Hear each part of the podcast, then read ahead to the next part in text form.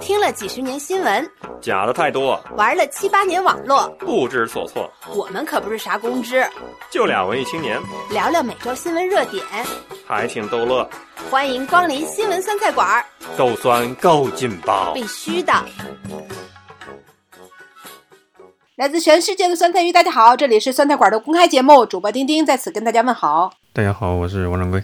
我们知道很多的这个名人经常说一些话，说出来之后呢，就会被大家抨击，一下就被群嘲啊，所以很多人现在都不敢说话。但是张朝阳，我们知道搜狐的 CEO 啊，非常特立独行的一个互联网的大佬，一点零时代的吧大佬，竟然因为最近因为金句啊又出了圈，难得难得啊！他说了这样的一段话，他说：“建议年轻人不要过度的努力工作。”因为太努力工作可能会伤害自己的身体，有些事儿不是努力就可以做到的。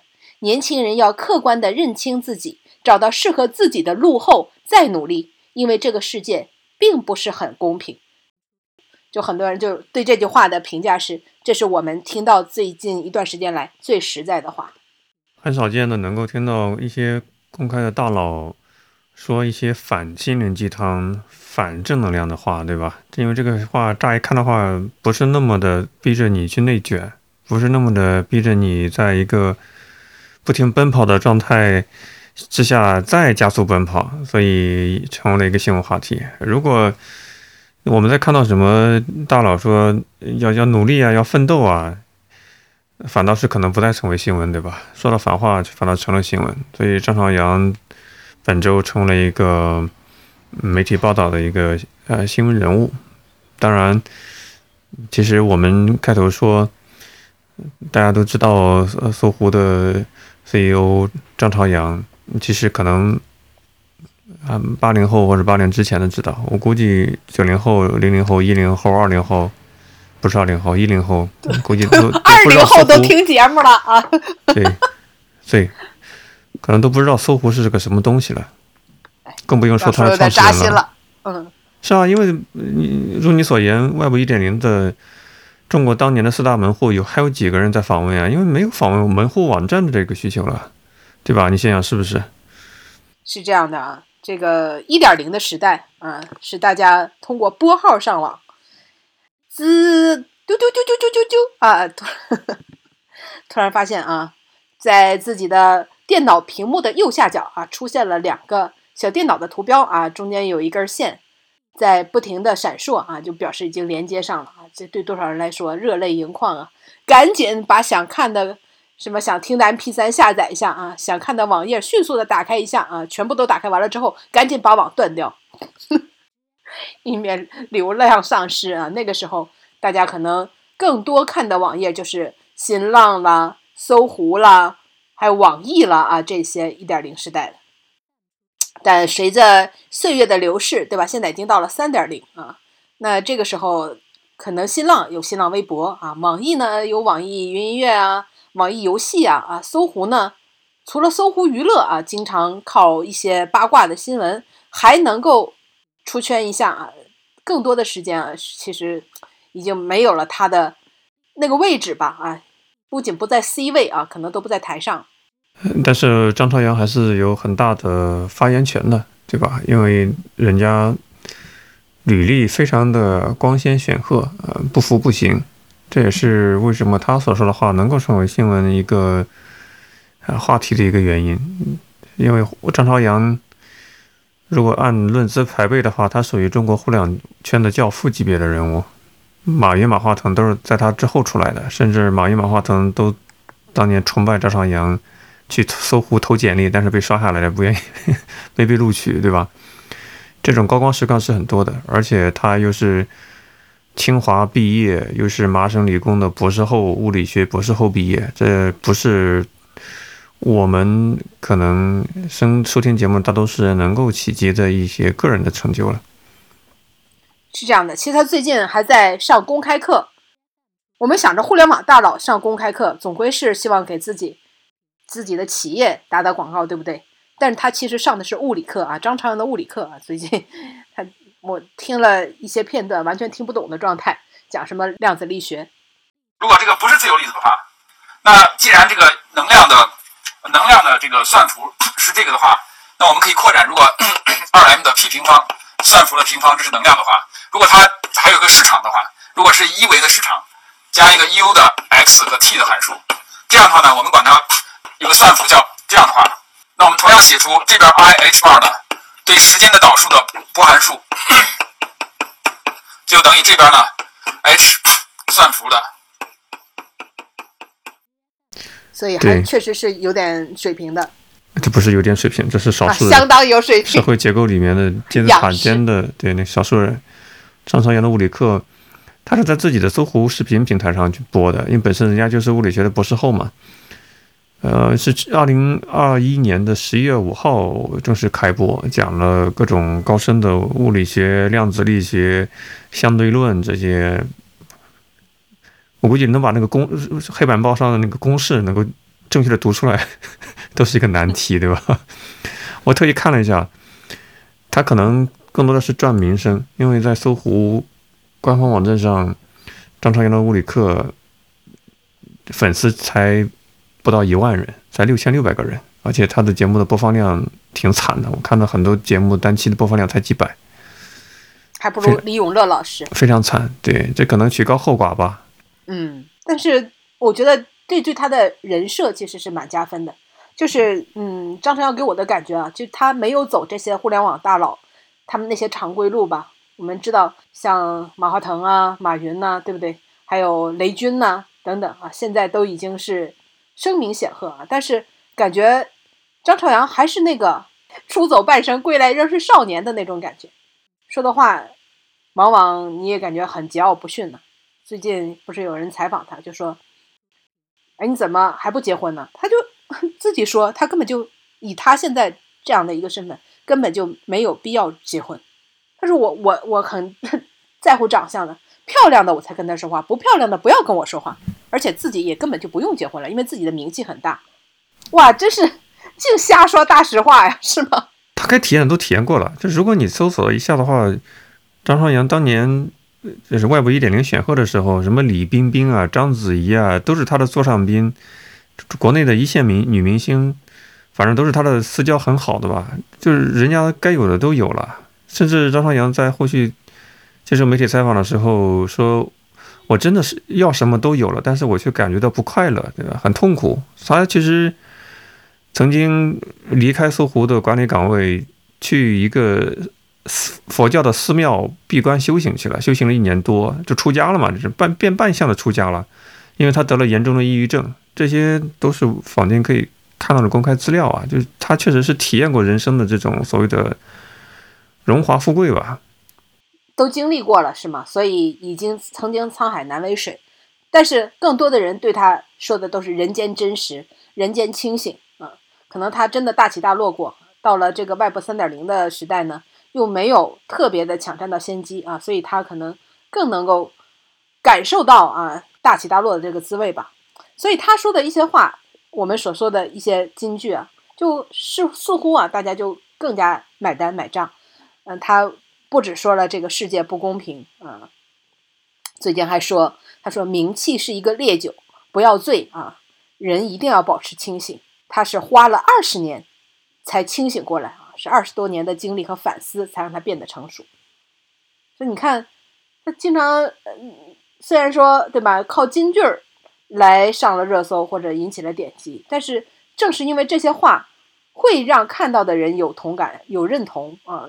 让普罗大众有认同，大家才去点击这些话嘛，才会去给他带来了流量嘛。那还是说回他这次出圈的这个金句啊，他就说这句话，刚才掌柜也说了，反正能量。有些事儿不是努力就可以做到的，年轻人要客观的认识自己，因为这个世界并不是很公平，所以呢，不要过度的努力工作，因为太努力工作可能会伤害自己的身体。这个话。我一看到了那些评论，评论里边的人啊，就所有的评论都是一边倒的，就说真的是太太感同身受这句话了啊！有人说确实是这样的呀，年轻人上升的空间基本都被堵死了。还有人说先明白自己吃几碗干饭再吃吧，太拼了容易吃撑着。还有人说呃，现在努力做不是为了生活优越，而是仅仅的勉强生活下去而已。还有人说，世界不公平真的是大实话呀。前两天还跟朋友在说，一定要去做自己擅长的事情，不要在自己的短板上死死磕啊。有些事情确实是不是努力就可以做到的。一个人的成功，运气加实力加出身加选择，缺一不可啊。所以呢，这个如果是方向不对的话，努力可能就是白费的。所以你看啊。他简简单单一句话，竟然引起了这么多的共鸣。我在网上看到了，真是成百上千的这个评论，大家都是一致的，非常认可这句话。嗯，瞎说的大实话，或者说是，呃，这样分量的人物公开说了大实话，才能够引发一些共鸣吧？因为他本身其实也不是说正能量还是负能量，以一定的社会阅历说出自己的人生感受，这本身他没有褒贬之意嘛，对吧？比方说我们在这样的一个年纪。我感觉，他其实讲几个问题：第一，世界到底是不是公平的？那张三阳认为世界是不公平的，他会可能会动摇一些人的价值观嘛。那第二个就是年轻人的努力到底什么样的程度，或者努力的本身这个是不是值得去推崇的？那张三阳认为身体是，呃，比较更重要，然后可能你的努力，呃，达不到你的一分辛苦一分收获。要有这样的一个心理预期，我我认为不管是从哪几个角度来拆解他的那些话，都挺成立的呀，是吧？而且我都特别认可一句话是：选择比努力更重要。选择直接就决定了你是在哪哪样的一个概率的圈子里去实现你要做的事情。比方说，呃，比方说你想去赚钱，你想去找一份好工作。你必须得找一个基础概率比较，呃比较大的一个圈子。比方说，你是在中国来讲的话，你在一个三四线城市，跟你在北上广深，你选择在哪个城市，就决定了你的基础概率的这个圈子。这肯定是选择比努力更更为重要的。所以，一份努力不等于一份回一一份收获，一份回报。它只是在一个，它是它不是等量的一个正比的一个关系。所以我认为张朝阳他确实是说了一些大实话。之所以这个时候他这话是五月三号说的啊，就是网上报道出来的，但可能是他之前说的。但为什么五月三号的时候，这样的一个情境下，突然会成为热搜呢？其实我是感觉啊，就什么都逃不出一个事，就大事。那之前在前些年，大概一三一四年的时候啊，这个万众创业的那个时候，这句话肯定就不会热。甚至我估计会招来很多的群嘲和嘲讽的，因为那个时候真的是说中关村里边所有的咖啡馆里边，你进去一听，一桌一桌都在那里谈投资，谈你只要讲好一个故事，大把大把的钱就甩在你的身上，那是真是一个造梦的时代，是不是？我们在电视里边经常看到，那个时候应该是 Web 二点零吧，对不对？然后就。很多的人在那里讲啊，就讲了自己的一个设想啊，很多海归也是啊，或者是非常年轻的，都说自己是九五后啊，或怎么样啊，就甚至还在大学里边呢。只要讲出一个故事，就有大笔的投资人过来愿意把钱投给他。那个时候你就觉得，只要你足够努力，梦想是可以实现的呀。然后呢，也有很多的年轻人涌向了这个互联网的大厂，九九六零零七，只要你足够的拼命熬自己的心血。你拿到的回报是挺可观的，所以我觉得还是看时事吧。那么为什么在这个时候这段话爆了呢？那么我最近我们看到的更多的是，比如说看到了很多互联网大厂给自己被裁掉的员工送上了一个“恭喜你毕业了”是吗？这样的这样的一个评价，看到了很多的三十五岁的被优化，然后很多的企业在裁员，原来的梦都破了，然后想想。当时你是多么的殚精竭虑为这些企业去工作，那很多的年轻人，对不对？都是三顿都是在办公室里吃着盒饭啊，或怎么样。然后你你会觉得，哎，这个时候感觉我付出的那么多的努力，我甚至牺牲了我自己的身体，是不是有点不值得？这还是我真的觉得还是要在一个大环境里面说这个话。所以这一周呢，还有另外的一个人的金句儿啊，也火了。啊，是拉勾网的 CEO 啊，那么他这个话呢说出来之后，甚至他就待遇就跟张朝阳不一样了啊，这个是被大家抨击的很多的。他说的这句话，他说的是评价了互联网的高薪。他说，大厂被裁的这些员工啊，找工作的时候竟然还要求涨薪百分之三十，他认为是被行业惯坏了。他说，互联网的工资已经到顶了，过去能在这个行业拿到高薪，并不是因为能力强，而是因为大量的资本投进来。而现在呢，互联网的行业的泡沫就快被挤破了，所以不要再指望有这么高的薪水了啊！你想想，这句话竟然也是被大家广泛的讨论，我觉得还是说明跟时下的情境还是有一定的贴近的，对不对？那他从另外的一个角度上去证明啊，其实并不是你只要真的愿意啊，把自己的全身心、精力、体力全部献给这个工作，就能带来成正比的回报了。哎，不知道掌柜你怎么看这段话？这句话让我感觉真的互联网圈有点三十年河东，三十年河西。因为放眼二十年前，过往的二十年，其实大家会觉得，过过去了十五年吧。大家会觉得进入互联网大厂那是平步青云啊，走上了迎娶白富美的这种巅峰，对吧？因为互联网大厂就意味着你有高薪，你有非常代表着未来的一个工作的一个方向。因为互联网就是未来嘛。大厂的高薪它不是一个呃传说，它是可能身边的你的朋友们、你同学们可能就分流到了大厂，是真切的一个感受。但现在。你看中概互联的公司们股价都腰斩，很多是也要面临退市，再加上现在 BAT 的裁员潮，大家就感觉可能过去的那十五年的黄金期已经不在了，就三十年河东，三十年河西了，可能更多的现在又是一批。从事芯片设计、芯片行业的、新能源行业的，可能还没有大学毕业就已经被很多知名的公司，呃，预聘了，对吧？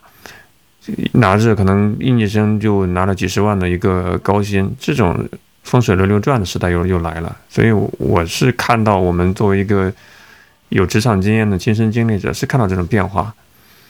呃，是不至于说是不是？过往的高薪惯坏了一些人，但是人总是有要往高处走的嘛，不然你干嘛要跳槽呢？对不对？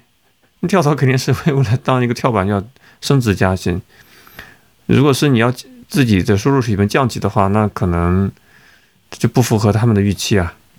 想通过跳槽就获得更高的薪水，这是很多人的心理的预期，但真的不见得就能够实现。你看，我其实原来身边啊我认识很多。嗯，就是从传统行业跳到互联网行业的同事啊、朋友啊，对吧？那么他们当时是为什么去跳呢？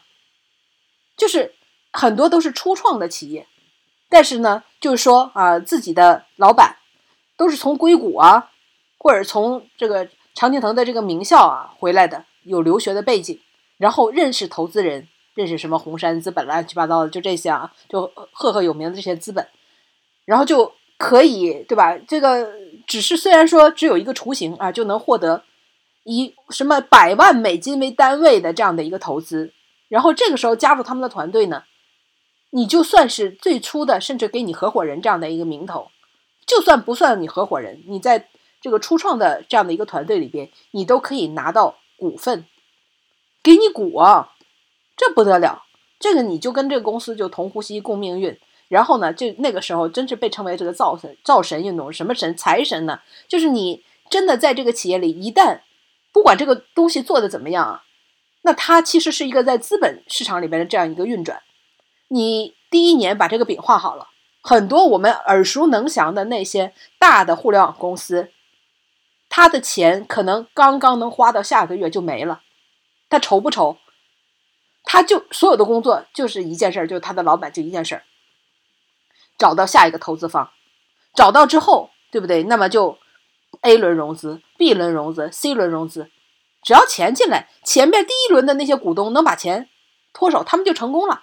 他们可能投了十几个企业，那有一个，对吧？能进到 B 轮、A 轮、B 轮啊，风使投呃这个天使投之后能进到 A 轮、B 轮、C 轮，那他们就成功上岸了。所以这个全部都在资本上操作。那么这些人最初的这些啊，就是在进到了这个呃不断的。资本市场里边不断循环轮转的这些企业，这些互联网企业，那些初创的团队有没有拿到钱？有拿到钱，真的是很多人在这里边确实是一夜暴富，所以也就创造了很多的这个神话吧。但是随着退潮吧，资本的退潮，随着大家对新的 APP 安装的大量的下下降，已经新增用户大量的下降。我听说了很多也是耳熟能详的这些客户端，他们想再增加新用户难上又难，就很难再增加了。而且大家的手机屏幕都是在做减法的，就在这样的一个情况下，一旦没有那些资本的注入，那那些 APP 真的能赚钱吗？所以有很多人去问。我们那些耳熟能详的 APP，我们耳熟能详的那些互联网公司，他们的盈利模式到底是啥？如果去除了资本运作，他们到底有没有真的成熟的，可以让他们日进斗金的工作这个这个商业模式呢？赚钱的模式呢？也许根本就不存在，或者说并不成熟啊。所以我觉得可能真的是到了退潮的时候。那一旦我们就说“曾经沧海难为水”，你已经拿过那么多的钱。可能之前聘你啊，做一个 CTO 啊或什么的，都是年薪百万起。那你再换一家公司，再想讨要这么高的薪水，那这家公司要找你的话，那他肯定要从你身上赚到比这更多的钱才现实。那现在这样的企业可能真的是不多了吧？可能张朝阳说这些话，更更多的是一种我们一批又一批的年轻人能否。通过自己的个人的努力改变自己的生存的处境，嗯，用一个好的概念包装呢，就是中国梦。这个中国梦是个人版本，不是国家版本啊。国家版本中国梦是中华民族崛起，对吧？我们就先不扯这些。直接说中国人梦。中国人们感觉好像就是非中国国籍的人要千方百计的 获得一张中国的 绿卡、永居卡，这个好像这个就是个人版本的中国梦，意思是。你如何通过自己的努力晋升更高的社会阶层，实现呃阶层的跃迁？因为自一九七九八呃一一九七八年以来，我们毫不避讳的谈，我们所处的社会阶层会越来越固化，因为因为这种其实也是一个敏感的一个。讨论的点不方便在公开场合，你会看到很多媒体会讨论这个点。但是我们切身感受就是，社会阶层的固化可能越来越明显。你想跃升阶层的难度会越来越大。那这个时候，年轻人的努力或者实现他的个人的中国梦，还有多大的一个可能性？这也许是很多人开始变得摆烂的一个。一一个理由，因为他开始清醒了嘛，因为他发现自己，比如说，作为一个农村的小镇做题家，对吧？他辛苦的考上了九八五二幺幺双一流，他辛苦来到了北上广深，然后他发现，按照自己的工龄努力个二十年，成为一个小时候成为一个邻居家的好孩子，长大了成为一个找了一个好工作的人，发现攒不了他所在的城市的一套房子，很难有一个。所谓稳定的上升的一个通道，然后再开始摆烂了呗，因为这种可能性已经逐渐的关闭了嘛。所以我觉得中国现在所处的一个阶段，特别像是，呃，你可能看到日本的当前的一个阶段。为什么说日本有所谓的森系这个森系男，对吧？草食系男，他其实就是一种社会上的年轻人失去了狼性的所谓的奋斗感，就是。躺平摆烂，不再有，就是人畜无害，不再有攻击性的这种这种体征，并不是说因为他性情的原因，而是因为这个整个社会的一种流行的价值取向。我感觉中国越来越，中国大陆越来越偏向于朝那个方向去走。他跟说你是现在是选择 BAT 还是选择哪里，我觉得关系不大，因为热门的行业可能每隔五到十年就会发生变化，也许。现在流行的芯片行业，可能五到十年又变了，可能机器人呀什么这个东西又会出来。它只不过是那个时候的年轻人试图改变社会出身的一个巩固阶层的一种方式而已。你现在看到 BAT 没落了，什么四大门户没落了，互联网公司开始裁员了，这个这个有什么？只是当时当下的一个代表行业而已。你也得会呀，前面这来做软件工程师，突然说芯片好了，我就能去做芯片了，我也得会呀，那是突然变成硬件了，好吗？我看到一个词，我挺挺想跟大家交流的，因为谈到社会阶层，它是一个敏感词，不太适合讨论，因为不光彩，对吧？这是中国社会的一个痛点。但我本周学了一个词，我觉得特别精妙，这简直体现出了汉语的博大精深，叫秩序分界线。这是我在 B 站看了一个视频啊，一个 UP 主视频叫所长林超，他是做很多科普通识课的啊。他不跟你说社会阶层，他用了一个非常婉婉转的自己造了一个词叫秩序分界线，摆了一张图片，其实就是一个社会金字塔，最底层的可能就是，呃，整个社会结构里面大多数人所从事的。那个金字塔的一个基底，再往上啊，就会出现啊，从从四类到三类到二类到一类啊，一类其实就是金字塔塔尖嘛。就每一类呢有一个秩序分界线，你仔细看不就是划分阶层的一个意思吗？但是比较的婉转，呃，然后跟你解释一下现在怎么样去跃升这个秩序分界线，可能要离开你之前所熟悉的朋友圈子、你的能力圈子、你的。你的收入的方式，诸如此类的很多很多的负这个负担、成本、努力，想要跃从跃升一级，这个所谓的秩序分界线，我觉得他讲的其实是同一回事儿，只不过换换成不同的术语去表达。我是比较认可的，我觉得现在真的阶层固化很严重。你看啊，从小啊，因为你知道吗？人们整个社会啊，对一件事情的认知，他可能需要几十年去二三十年去教育。所以啊，当你对一件事情的趋势，经过这四十年，如果都是同样的一个趋势的话，那至少有两代人，甚至三代人都认为这是一个必然的趋势，然后就就认为这个是不可逆的，这个是一个正常的这样的一个情形。那大概这四十年来，从一九七八年到现在，我们始终看到收入是增加的，然后这个只要是。跟对了方向啊，这个收入都是可以跃迁的。其实，都我们面对的整个这个形势是这样的。我还记得很小的时候，如果谁家里有亲戚去了大城市，穿戴用的东西我们都没有见过。你看，这就当时的那种感受，你会你会觉得哇，听说他们那边的房子都是几百上千万，他在那里买了房子，你想想他是什么样的身价？他那些钱要拿回到我们的小城市，那不是？买了别墅豪车，剩下的钱存在银行里边，一个月的利息都够花上，都是其他人的好几倍了吗。这个这个语这个话术哈，真的好像我的成长环境里也是这么想的，就是也会经历过这个这个话术啊，就非常熟悉的一一种术语，就是身上有多少钱，然后存在银行吃利息都够他花的。我现在感觉，我现在感觉这是典型的穷人思维啊，典型的穷人思维。典型的农村可能环境里长大的做题家的这种穷人思维，就感觉好像只要那样，你就已经是人上之人啊。其实，呃，我看到了一个，就就很多人这样的一个分析啊，说在大的城市里面，像上海啊、北京啊这样的大城市啊，北上广啊这样大城市，如果你是打工族的话，年薪五十万可能就是一个上限了。那么做这个调查的呢，我看也是一个比较大的一个自媒体啊，他通过自己的人脉去打听，就说身边的人里边，你的薪水啊都是多少，然后就发现超过五十万的基本上就没有，就五十万可能真的就是一个大多数的打工人的一个顶。那五十万到底多不多呢？啊，其实呢，呃。如果说扣掉税啊，什么这个社保啊，一些每个月到手大概就是两万三，然后年终奖再发个十万，大概就是这样的一个水平，基本上就已经是打打工族的顶了。但是我们在知乎上就感觉没有百万年薪就不好意思说自己还行是吧？然后看旁边的这些招聘的广告里面，基本上都写着什么五十万年薪啊，怎么怎么样。但我身边。也打听了诸多朋友的老公啊什么的啊，确实人家也有年薪五十万的，但年薪五十万以上的确实比较少。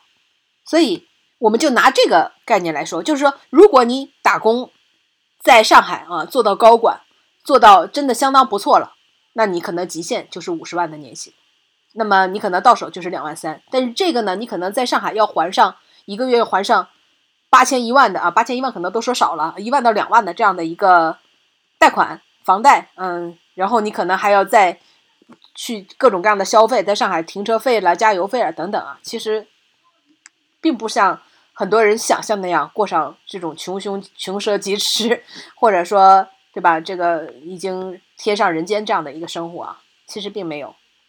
如果说呃背了很高的这个房贷，你还要一直要维持住这样一个五十万的年薪才行。所以在很多我们看到说，为什么很多人愿意用自己非常努力，用自己的身体，用自己非常年轻的身体去换那些钱呢？却停不下来呢？那可其实真的有很多的原因呢。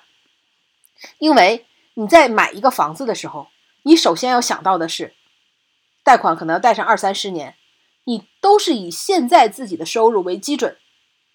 去想象二三十年之后啊，这个这之间是怎么来还这个贷款，所以你是不能让自己的收入下降的。一旦下降，那你现在这些就危如累卵，你可能就不堪一击。但是这个五十万的年薪也不是那么好拿呀。那你已经做到这上了，往上可能就天花板了啊，你可能就要进入老板的那个行列了。那你要是往下，你又承担不起。但是让一个企业长期的维持，请一个人啊，五十万年薪，那老板可能要拿出六七十万的这样一个成本才可以。那他可能如果说遇到裁员，或者说遇到公司需要减少收入的时候，他可能首先就要想到的是，其实是裁掉收入比较高的这群人。同时呢，你像很多的这个收入高的人群，他并不是拿固定年薪的，往往都是属于销售啊。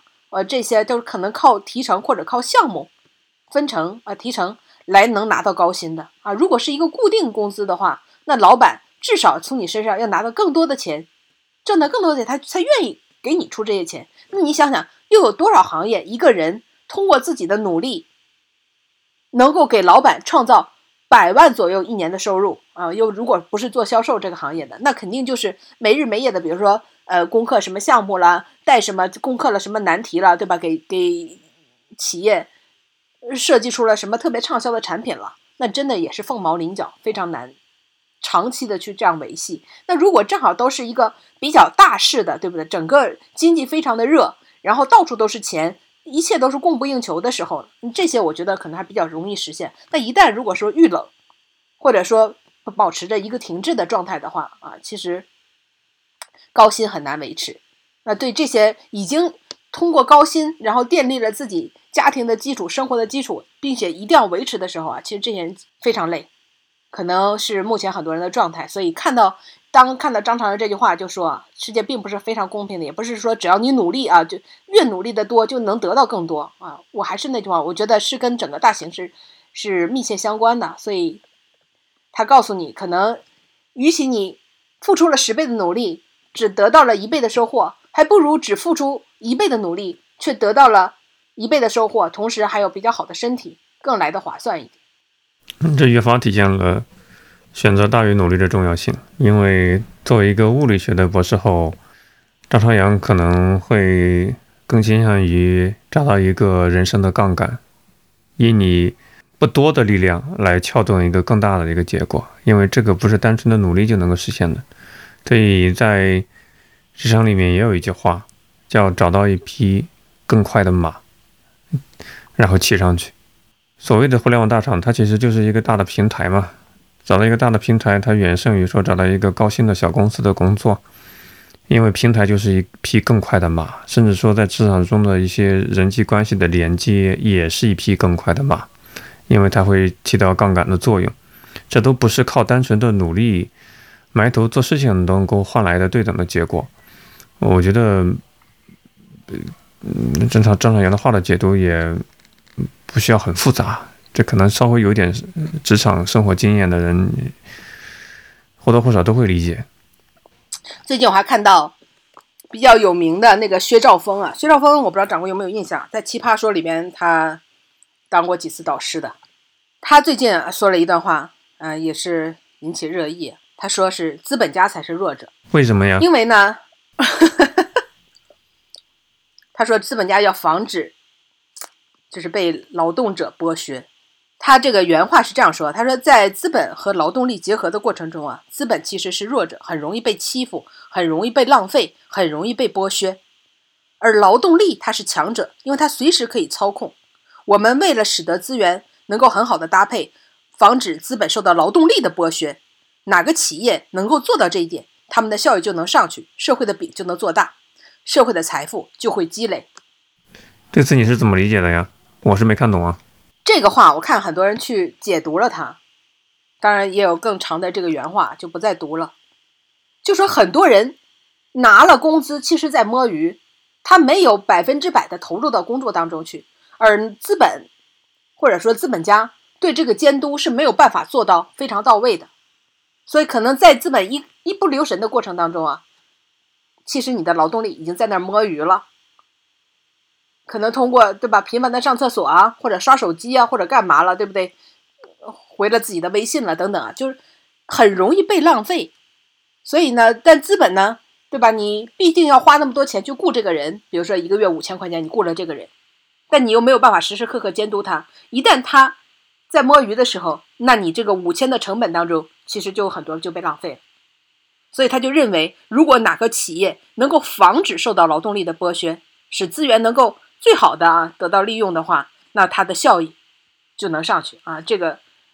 是他总结出来的啊，这个企业的致富之道，所以这个也是放出来之后啊，很多人都觉得非常难以接受。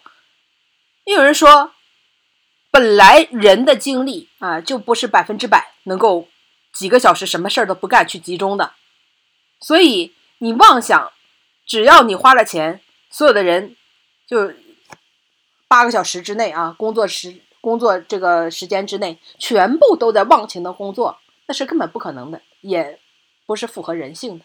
所以他说这句话，其实是完完全站在了呃资本的这个角度。所以有人说，这个周扒皮都听到了，都要感动的流泪了啊！周扒皮不就是早上起来去装鸡叫吗？不就是为了最大限度的画大这个社会财富的饼吗？是吧？这个是不是都要替他来翻身了呢？因为资本没有办法防止劳动力偷懒啊，这个说白了就是啊，说谁能防止劳动者偷懒，谁就能积累财富。这个是一位经济学家啊，竟然在近期给出的这样的一个观点，这跟张朝阳真是唱了对台戏啊！张朝阳是站在劳动者这一边，就说啊，你也不用太努力工作，这边就说啊，你必须得防止他偷懒，对吧？你这个企业才能做大。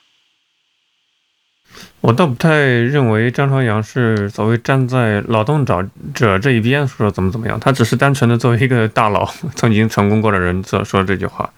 我反倒是担心像薛兆丰这种人，本身我不知道他是不是经济学家啊，他可能是一个学过经济学的人，然后在通俗啊大众的平台上，你知道人是有放大效应的，就好像。天天看了一些综艺节目，认识了薛兆丰，然后我们会想当然的划等号，觉得薛兆丰就是一个讲经济学的一个权威人物。这个其实是，这个其实是不太不太合逻辑的，就好像就好像中国有一大批人，他们觉得心理学就是武志红，因为武志红是一个公众人物。他以这样的一个人设出场，然后就开始说什么，就觉得是权威的。我认为这个是不太理智的。同时，我有一种担心，我觉得像薛兆丰他所谈的一些话，可能会和可能会是一一类精英群体揣着明白装糊涂，说一些反常识的话。那按照他的那个逻辑的话。工人工种是没有区别的，工人的工种就跟他所付出的劳动时间是劳动成果是成正比的。但这是工厂的工人的一种情况，它并不是大多数在第三产业坐在办公室里面的人的情况。因为我们也之前聊过，很多人的劳动成果它是非线性的，它不是说待一小时就有一小时成果。你比如说钉钉，对吧？你可能八小时的上班时间，灵光乍现是在临下班的。十分钟要给领导交一个东西，哎，一下就写完了。你能说这个是不认真的劳动吗？我不认为啊，因为它是非线性的劳动成果。按照薛兆丰的刚才所说的那个，我听起来像瞎扯淡一样的东西，难道就是说领导要督促所有的办公室的人要八小时不停的一直在噼里啪啦的打键盘吗？然后就是意味着资本家没有被员工所剥削？很很很奇怪，很搞笑啊！而且放在中国的公务员体制的话，请问，在公务员体制内没有经受过市场经济的竞争，很多人是在体制内摆烂度时间，那资本家得多吃亏啊！那就意味着我们作为一个纳税人，作为财政开支的我们这些老百姓们，是在养着一群最没有市场经济效率的、最剥削我们的人吗？所以很有意思啊！我们年轻的时候读书的时候都学过那个《资本论》，就是说。原话是：资本家靠剥削劳动力的剩余价值来获取利润。到了屈兆峰这里，感觉反过来了，是劳动力靠剥削资本家的剩余价值来获取利润。那这个其实真的是非常的荒谬啊！其实我日一直都认为，老板、员工其实都是一个合伙人的关系，就大家都有钱赚，就是大家都一起去努力有钱赚，然后每个人才能分到钱。如果这个生意根本就赚不来钱啊，谁都不会有钱，这是一个非常明白的事情。当然了，不同的情形下，每个人的选择也是不一样的。那现在呢，我们既防止特别的过劳，是不是？有一段时间就说什么加班了是福报了，哇，这种观念简直是，就谢谢你让我劳动是吧？要对你唱一首吗？对吧？这个劳动最光荣是不是？要感谢这个福报，谈钱都生分了，那这个肯定也是，简直太可笑了啊！同时，另外一面呢，面临着一个比较大的问题，就是今年啊，很多的毕业生可能都找不到工作，因为老板可能自己啊都感觉自己的饭碗都不知道在哪里，那工作可能一岗难求，这样的情况下，其实很容易又卷起来。所以，用什么样的一个工作态度，在分析好了形势，看好自己。能够擅长做什么，自己对生活的预期之后，还是选一个更适合自己的赛道啊，可能更为重要一点。然后再权衡一下啊，工作和生活的比例吧。很多人是有工作没生活的，可能是有工作有生存。很多人可能没有到生活这种级别，更多的是在解决生存问题。所以我还是坚持。呃，节目上半场聊的那些个人的看法，就是这个阶层真的固化很严重，向向上的是所谓的秩序分界线，想上一级的难度非常非常的巨大。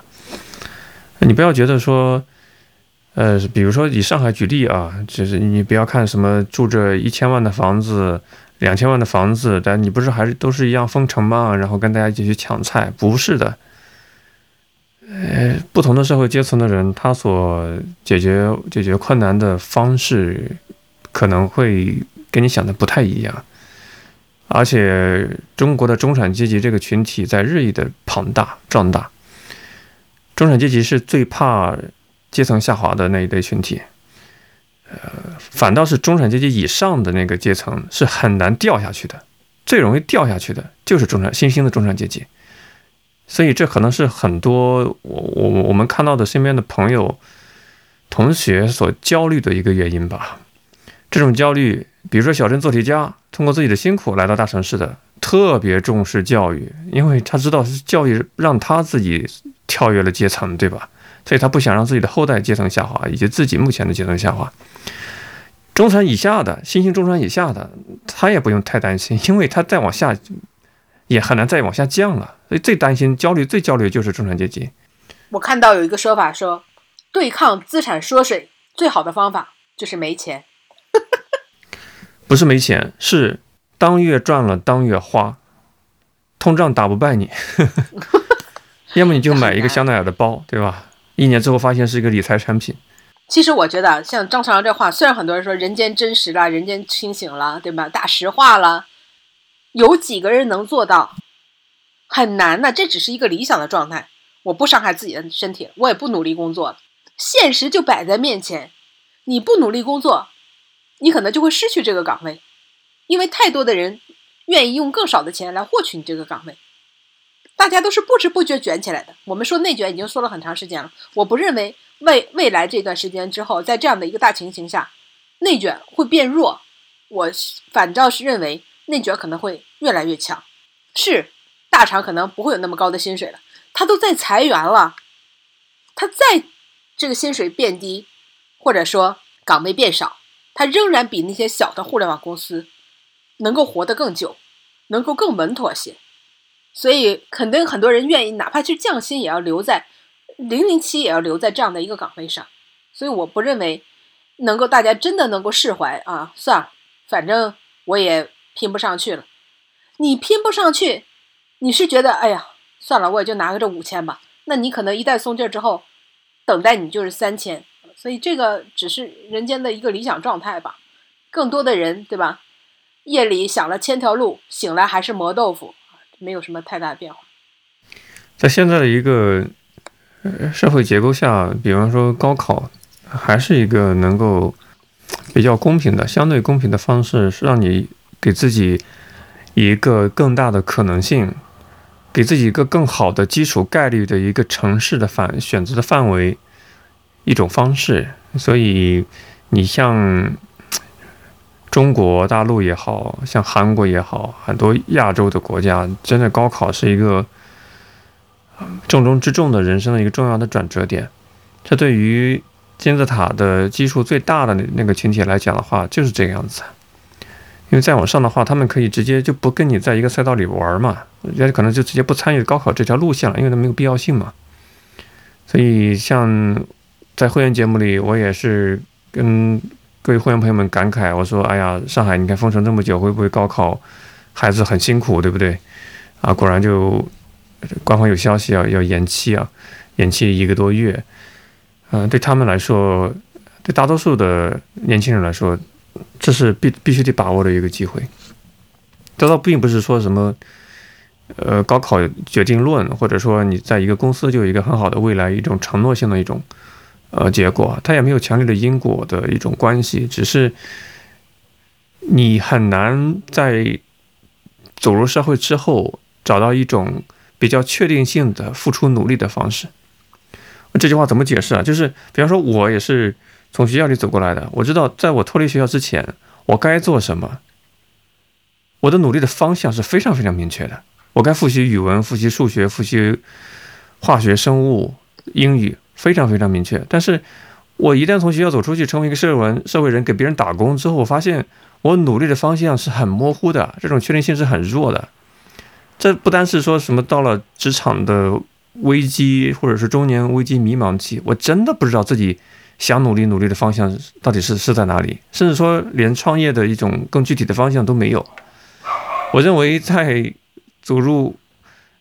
职场之前那个学校里面那个努力的方向，这个所谓的付出的汗水是非常有确定性的，这是应该抓住的。因为你的老师、你的家长会告诉你该做什么，但是你成年之后步入社会之后，不会再有人告诉你你应该明确去做什么。我不知道我讲的有没有清楚哈，这只是曾经的一些一些个人的经历的一些感慨，跟大家去分享。非常认同啊，也很理解。你无论是高考还是考研，都有大纲，大纲就告诉你，你就在这一个范围内，把它整明白了就行了。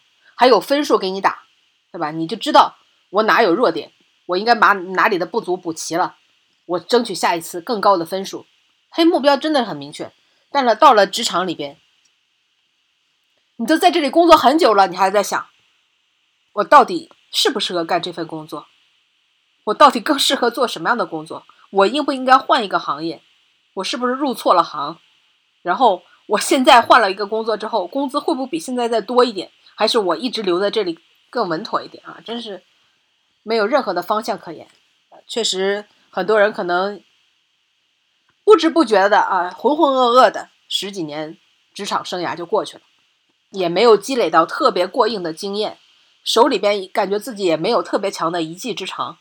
却越发的就对跳槽了、转行业了感到怯场啊，感到没有办法去挑战，所以只能在原有的这个说不上好也说不上坏，或者甚至呢充满了各种怨言，跟同事的关系也不太好啊，领导也你也不太看得上这样的一个岗位上，慢慢消磨自己最年轻啊、最有利的这样的一个时光，这个很多也是命运吧。呃，人生的路其实几十年也不说长不长，说短不短。我觉得虽然主体聊了很多所谓的职场的感悟，但职场毕竟只是你生活的生存的一部分。嗯，我我个人的观点是，人生的大多数时候还是不知道怎么样去面对自己，面对自己的内心，到底你需要什么，你到底你想做什么，工作只是一个表现。所以我真的很欣赏何勇在他的《钟鼓楼》那部呃歌曲里面的一首歌词，嗯，是谁出的题那么难，到处全都是正确答案。我觉得在人生的方向上，真的到处都是正确答案，因为因为你不知道哪个是最优解，每个人都有每个人的活法，你所坚持的到底是不是有一个很好的一个确定性的一个东西呢？或者说？你的人生，你你做了 A 选择，你势必会放弃 B 选择。就是人生就是没有，人生是单线的，对吧？这也是概率论里面非常窘迫的一点。就是我们讲人生有各种各样的可能性，但是你的人生是线性的，你不是像平行宇宙一样多线发展的，所以你没法把所有的概率的情况、所有的可能性都便利一遍。这就是这个题，这人生这个题太难了，因为全部都是正确答案，你选哪个都可能 让你产生产生迷茫。也许我们可以把这首歌作为本期节目的结尾，对吧？好的，其实我那天看到了一个说法，我觉得也挺有意思的。他就说，如果你站在宇宙的角度上去看，就是你这一生你是唯一的主角，其他人都是你的配角。无论你经历了什么样的学校、职场、家庭，那些人都是为了你这部戏而出演而已。你是唯一的主角。当你去世的时候，所有这些人也都烟消云散啊！所有配合你演出的这些也都消失不见。所以你要记住，你就是自己人生的主角就好了。无论面对什么样的一个选择，无论面对什么样的一个选择，你无论演了什么，你无论做出了什么样的选择啊，这都是剧本，这都是你去出演的这样的一个主角所要经历的一切而已。这样去想的话，其实就没有那么的纠结了。因为你人生大多时间或更多的时间，你是在面对自己，你不是在面对他人。但是我觉得，虽然话虽如此啊，但是有一种选择是你当下就可以做的。比方说，你关注公众号“酸菜馆播客”，就可以成为我们的会员听众。每周六晚上就可以收听非公开发行的会员节目。在会员节目里面，我和丁丁会。以一种够酸够劲爆的方式跟你聊聊啊，公开场合我们不方便讲的真心话，也期待你的加入啊！感谢你的收听。在你们每一个人的对吧？你们当主角的这部戏里啊，我跟王掌柜的台词都很多，希望听到啊！希望我们在你的生活当中啊参与更多啊，能够陪伴你更多。那么也感谢大家。收听我们的会员节目啊，我们在公众号里等你。那么下期节目再见。嗯，拜拜。拜拜。